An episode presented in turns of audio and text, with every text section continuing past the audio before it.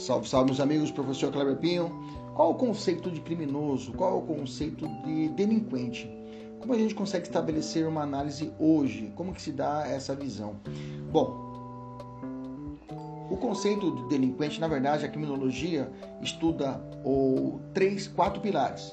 Estuda, de novo, estuda a, o crime, o criminoso, a vítima e o controle social. A análise do que seria esse criminoso, esse delinquente, se dá pela análise das escolas que, que acompanharam a evolução do que se entende por criminoso. Ah, aí tem uma questão, a part, é, com o advento da escola positivista, né, o delito que corresponderia, correspondia ao princípio objeto de análise da escola clássica cedeu espaço para o estudo do criminoso, ressaltando-se a necessidade da defesa do corpo social, a, a ação do delinquente. Então, antes, com a escola clássica, primeiro se estudava o crime, se prendia a análise do crime. E com a escola positivista, que é uma escola posterior, depois da escola clássica, cedeu espaço para analisar o criminoso em si. Então, na escola clássica, o, o autor do fato é dotado de um livre-arbítrio.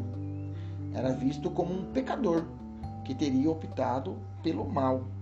Já na escola positivista, aqui nesse momento, a concepção do criminoso nato, visualizando-se o criminoso como um ser atávico, ou seja, é um ser que recebe essas informações de ser criminoso de forma hereditária.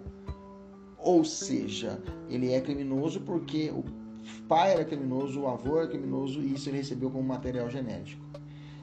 Sendo um ser atávico e simiesco, ou seja, parecido com atitudes de um macaco, símio, né? Então a escola positivista tem essa visão atávica e simiesca, ou simiesco, ok? Então, o criminoso, o delinquente, era alguém que precisava de ajuda. E a pena seria a, a, teria uma função terapêutica, sem um conteúdo retribucionista, né? E já por fim eu tenho a psicologia criminal, né, que analisa, que dedica ao estudo da personalidade e do comportamento do criminoso.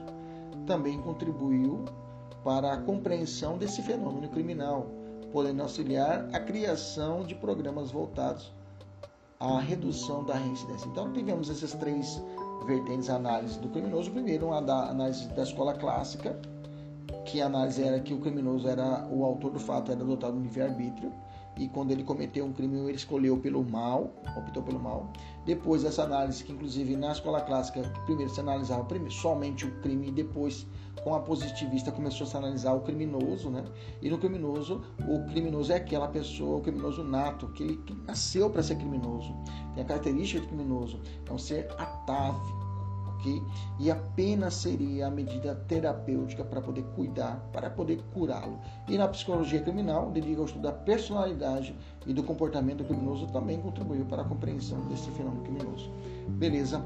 Tranquilo. Até a próxima. Tchau, tchau.